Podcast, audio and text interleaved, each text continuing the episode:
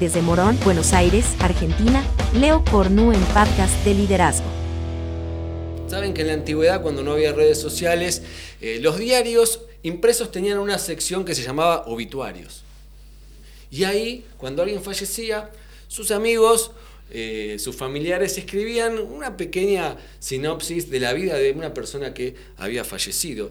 Y esta es la historia real y verdadera de una persona que leyó su propio obituario. ¿Sí? Cuenta que es la historia de un señor que un día leyó un diario, lo abrió y la nota hablaba de él. Y se titulaba El mercader de la muerte ha muerto. Sucede que él y muchos más habían muerto a causa de una explosión por la dinamita que su propia familia producía. El reporte del periódico decía la verdad, su familia fabricaba dinamita. Muchas personas morían en explosiones a causa de ella y él se había hecho millonario vendiendo dinamita. Sí, lo único que no era cierto es que él no había muerto. Quien había muerto era su hermano. Pero lo que a esta persona le llama la atención cuando lee su propio obituario es que se da cuenta de cómo iba a ser recordado él. Mm. ¿eh? Entonces, él iba a ser recordado por los explosivos que había fabricado y como el marcador de la muerte. Así fue como desde ese día en adelante Alfred Nobel se enfocó en promover la paz y reconocer todas las grandes contribuciones a la humanidad.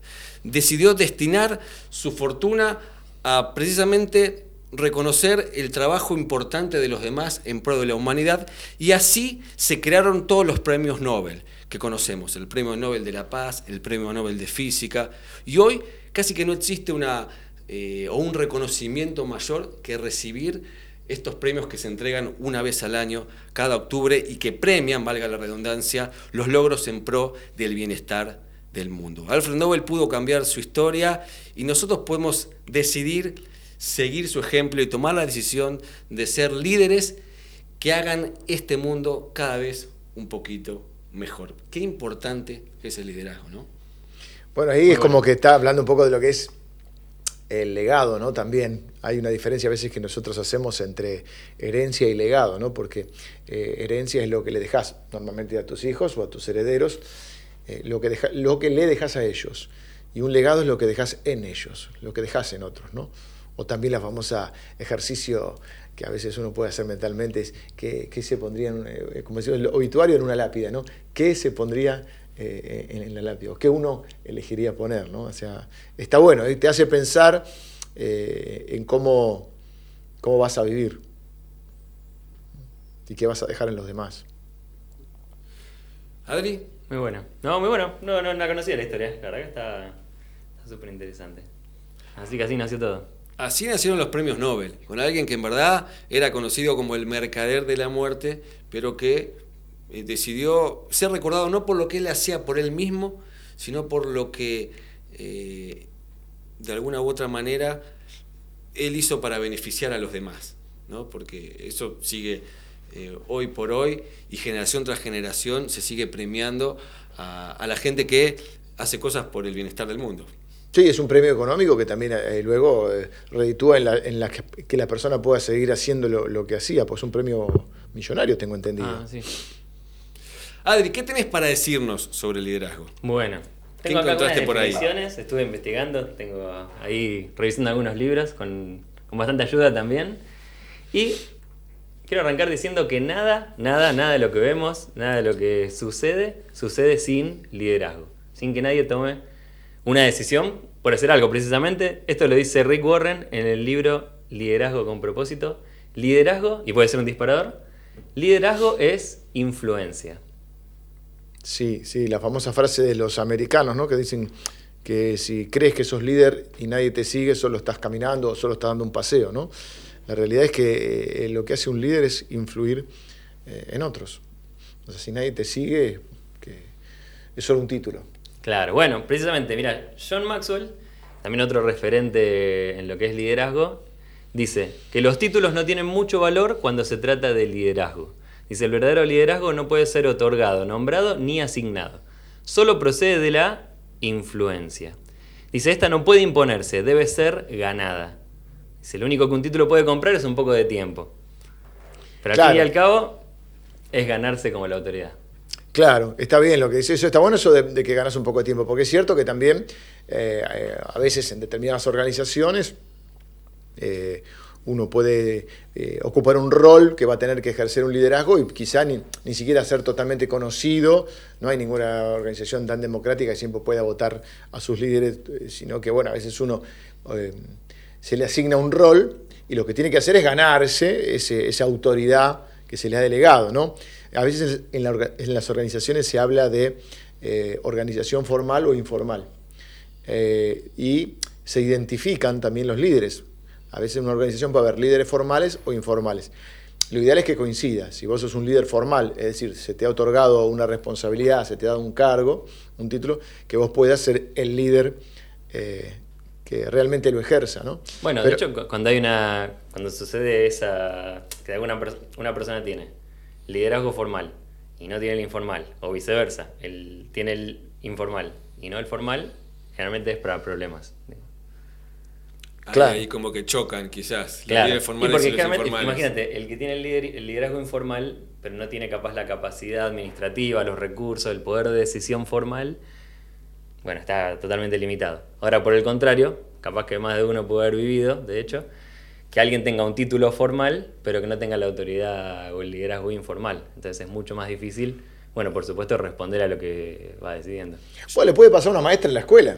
La maestra tiene el liderazgo y puede llegar a tener también un liderazgo no solo formal, que lo tiene obviamente, sino que también eh, tener influencia sobre, sobre, los alumnos, pero de repente encontrarse con que eh, identificar, que es lo que todo líder también tiene que hacer cuando va a una, organización, eh, cómo está funcionando esa organización, porque quizás esos chicos vienen ya de grados anteriores, por ejemplo, y hay líderes informales que pueden ser positivos o negativos, porque toda influencia puede ser positiva o negativa. La maestra dice, vamos a hacer, eh, hoy vamos a salir del aula a hacer una excursión, y usted dice, no, qué aburrido, te tira el grupo abajo.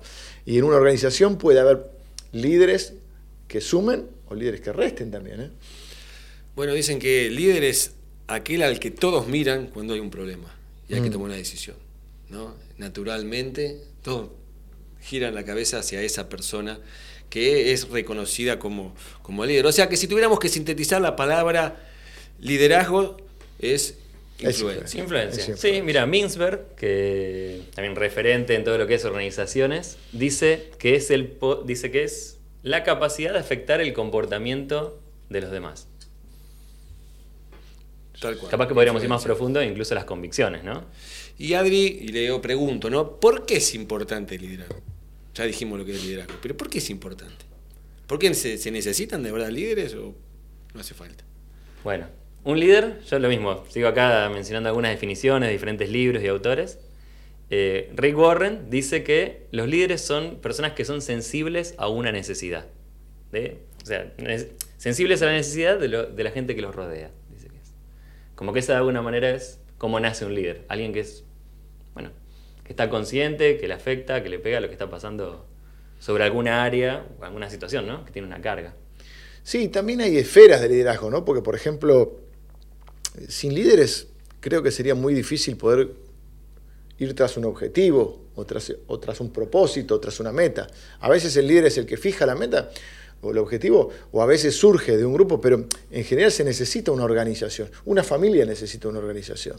Eh, y después está lo que es la influencia personal, donde también creo que todos los, seres humanos necesitamos referentes.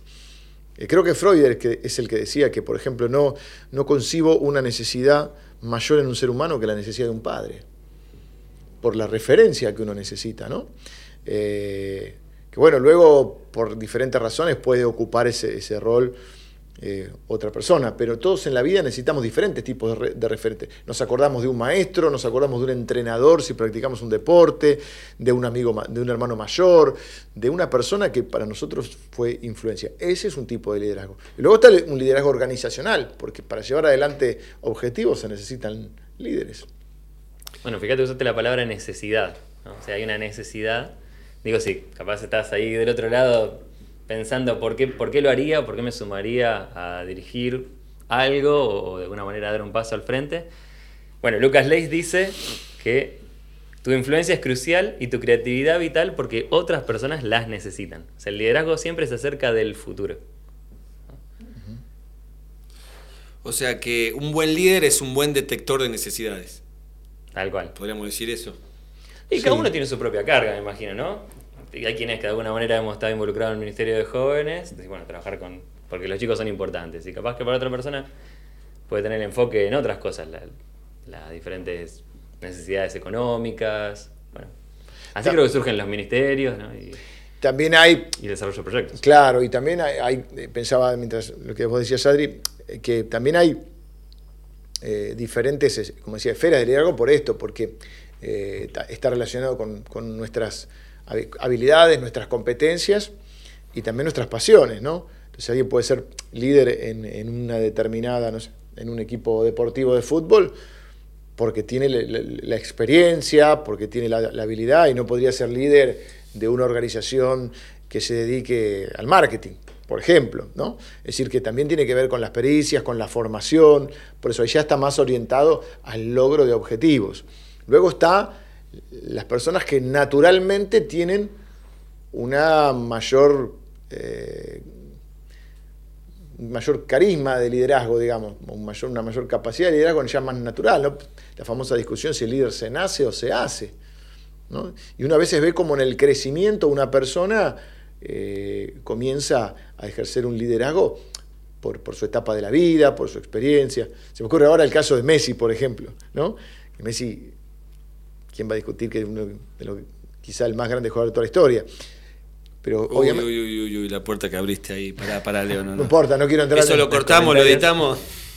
Probablemente, por supuesto que está el, Maradona, el Diego y otros más, pero me refiero a que por ahí con la eh, tremenda habilidad pasó de ser un joven que, que dentro de la cancha era eh, brillaba, pero una de las cosas que por ahí se le cuestionaba es que él no era líder y quizá naturalmente su personalidad no es una persona, como hablábamos de Maradona, Maradona sí tiene una personalidad que era por ahí más, más líder natural. Pero sin embargo, ves que por la experiencia, por el camino recorrido, hoy es un líder y un referente dentro de tanto de su equipo como de, como de la selección, ¿no? Entonces vos tenés como alguien que también tiene que ver con etapas, ¿no?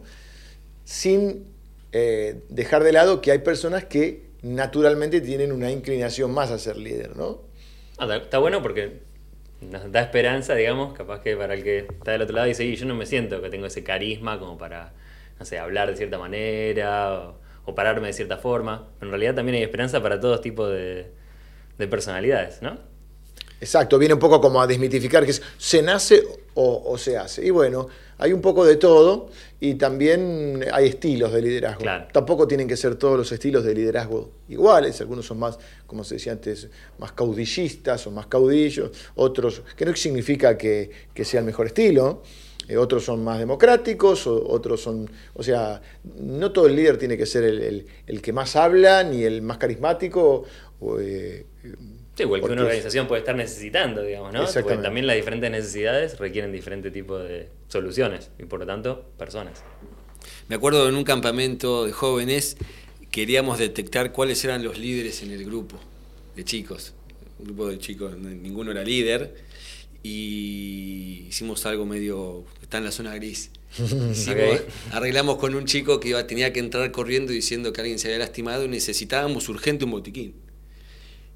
Eh, nadie se había lastimado, pero cuando el chico hizo eso, tres personas se levantaron enseguida y fueron a buscar el botiquín.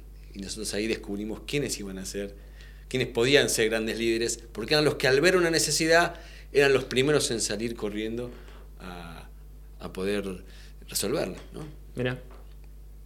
¿Qué más, Adri, tenemos?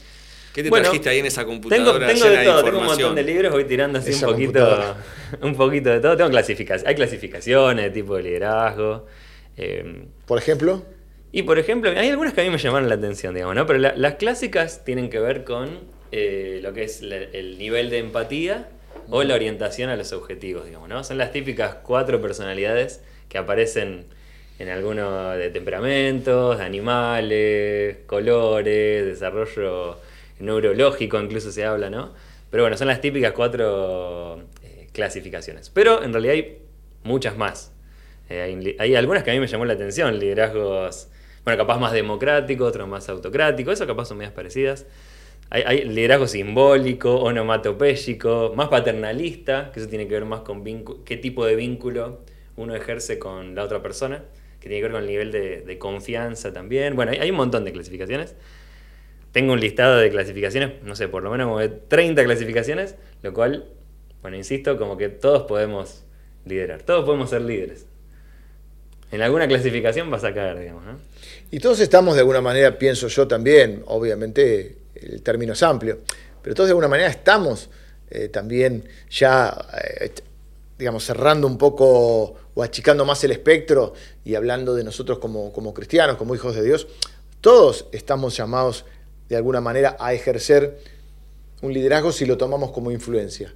Todos tratamos de servir a Dios y a través de, que Dios a través nuestro puede influir eh, o sea, nosotros podemos influir para que las personas o puedan conocer a Dios, o puedan crecer en la fe, o, simplemente el hecho de, hacer bien al prójimo tiene que ver de alguna manera con ser líder. Y también porque muchas personas dicen por ahí no soy líder, pero de repente decís, pará, no sos líder, pero sos mamá, eh, sos papá, sos hermana mayor. Eh, en tu grupo de amigos, no necesariamente el líder es el que, porque siempre está relacionado antiguamente, quizá ahora ya no tanto, con el que manda con el que dirige. Eh, y sin embargo, si estamos hablando de liderazgo como influencia, todos tenemos esferas en las que podemos ser líderes o ejercer un liderazgo y también otras en las que podemos y deberíamos dejarnos influir. Porque también puede pasar que hay personas que, Jesús lo decía, ¿no? Que se, se impactaba de aquellas personas que tenían una comprensión de lo que era la obediencia. Viene a mi mente el centurión, eh, un hombre que era un soldado romano, que estaba acostumbrado a la autoridad, pero sabía estar bajo autoridad. Es muy difícil que alguien pueda estar en autoridad si no sabe estar bajo autoridad.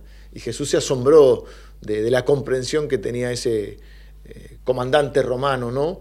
Y le dice al Señor Jesús, tenía eh, este hombre tenía un hombre, un, siervo enfermo, y, le dice, reconoce la autoridad de Jesús, y le dice, solo di la palabra, mi siervo sanará. O sea, reconociendo la autoridad de Jesús. Y Jesús se, asombra de eso y lo relaciona con la fe. Así que también es interesante eso. ¿no? Qué importante descubrir eh, dónde debemos ser líderes, porque hay lugares donde uno puede cederle liderazgo a otros, pero hay otros donde nos toca a nosotros, en nuestra familia nos toca a nosotros. ¿No? Y preguntarnos después cómo lo estamos haciendo. Claro. Qué bueno, me quedé pensando en lo que dijiste del, centurión, porque él aplicó enseguida. yo sé lo que es tener sé lo que es tener autoridad, así que vos decís la palabra, yo ya sé que si vos lo decís, así va a ser. Es más, le dice, le dice a Jesús, yo sé, yo sé algo así como, yo le digo a, un, soldado mío que venga y viene, y le digo que vaya y va. Solo di la palabra, o sea, yo ya sé cómo funciona. ¿eh? yo sé cómo funciona la autoridad. Y creo que también es una forma de modelar, porque si hay algo de influencia, tiene que ver algo de modelaje. Por ejemplo, si ya nos vamos al liderazgo de Jesús, vemos, o yo pienso que Jesús nunca les pidió a los suyos nada que él no, estuviera dispuesto a hacer. Eh, es como que parte de su autoridad venía de los hechos. Y creo que eso es fundamental, ¿no? Es decir, eh, es muy difícil poder ejercer influencia si todos tenemos un, grado de inconsistencia, pero si tus palabras no coinciden con tus hechos. la autoridad que te da el poder eh, respaldarlo con tus hechos. Spoiler alert, ese creo que es el tema del próximo programa. Ah, sí, no me Así que guarda, guarda, déjalo ahí. Es que yo no sé cuáles son los temas. Yo, mm, ustedes me invitan, hablo y la verdad es que ustedes son los que manejan, así que ahí está, ¿ves? Yo obedezco. Muy bien. Me sujeto, me sujeto, claro, a lo que ustedes me digan. No, fíjate que Jesús tenía un liderazgo, de, o sea, tenía toda la autoridad, sin duda, para poder hacer lo que, querría, digamos. Pero bueno, precisamente, bueno, Lucas Leis en el libro El mejor líder de la historia, Jesús, habla de que Jesús tenía un liderazgo de servicio. Y bueno, aquí hay una cita que dice, siempre para cada uno de nosotros es relevante, agrego cualquier cosa, digamos, ¿no? todo lo que responda a nuestras necesidades. Y por eso el liderazgo de servicio, ese estilo de liderazgo, más allá de los otros estilos que podemos desarrollar, siempre es relevante. Dice que si, el liderazgo es sinónimo de influencia, el liderazgo cristiano tiene que ver con ejercitar la influencia de Cristo en la vida de las personas. Y sí, porque el servicio, si, estamos hablando, volvemos a influencia, y, el servicio abre eh, de alguna manera eh, el corazón de la otra persona eh, para delegarnos una autoridad. ¿no? Siempre el liderazgo estamos hablando de influencia y de autoridad. Entonces de repente eh, cuando decís, en los momentos difíciles esta persona estuvo, esta persona eh, es influyente en mi vida porque en los momentos importantes de alguna manera se hizo presente, estuvo con un consejo, un abrazo, un llamado, un mensaje de texto. De alguna manera, esa es una manera también donde uno va este, marcando eh, la vida de los demás. ¿no? Bueno, yo creo que es una buena forma de arrancar. Digamos, si hoy quienes están escuchando están empezando a servir, a cargo de, ya sea en un grupo pequeño, ya sea en un proyecto, en el trabajo, ¿por dónde arranco? Creo que la manera más simple, digamos, es estar atento a ver cuál es la necesidad de las personas a las que querés afectar y decir, bueno, las voy a servir. O sea, no necesito un título, no necesito estar bien arriba en el organigrama. No necesito cambiar mi personalidad, enojarme y hacer algo que, capaz no tiene que ver conmigo. No tengo que imponer mi voluntad tampoco. O sea, yo servir es, bueno, voy a influir positivamente en los demás. Voy a servirlos, como decía Arsinadri, ¿no? Es decir, empezar por eso. Y no hace falta ni que me digan líder, ni que me nombren. Y no tiene nada que ver con que se haga mi voluntad, digamos. Por eso este podcast es para todos, no solamente para los que tienen algún cargo o alguna responsabilidad, es para todos. ¿sí? Y ya estamos llegando al final. Eh, si tuviéramos que pasar el limpio, hoy dijimos que liderar es influir, liderar es detectar necesidades, liderar es servir. Sí, son todas palabras fundamentales. Eh, amar, servir, eh, influir, son palabras que definen a un verdadero líder, ¿no? que son, porque al fin y al cabo ese influir es eh, los que dejan marca en nuestra vida, los que dejan una, huella en nuestra vida. Gracias por acompañarnos hasta acá. Teníamos a que dejes tu comentario, tu sugerencia, ¿sí? Queremos escuchar a ver qué te pareció, leerte, mejor dicho, ¿sí? No te pierdas el próximo episodio que va a estar subido dentro de una semana en este mismo lugar. Que tengas una buena jornada en tu casa, en tu oficina, en el auto, donde sea que nos hayas escuchado. Nos vemos la próxima entonces. Hasta la próxima.